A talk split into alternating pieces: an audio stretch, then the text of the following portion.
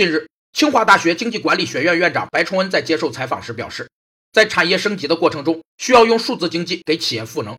同时新技术的发展也为数字经济服务企业，给企业赋能提供了更强的能力。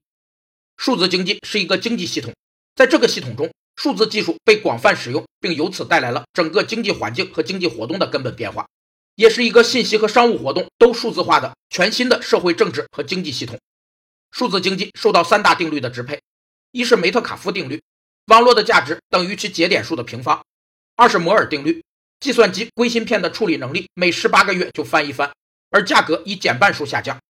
三是达维多定律，进入市场的第一代产品能自动获得百分之五十的市场份额，所以任何企业在本产业中必须第一个淘汰自己的产品。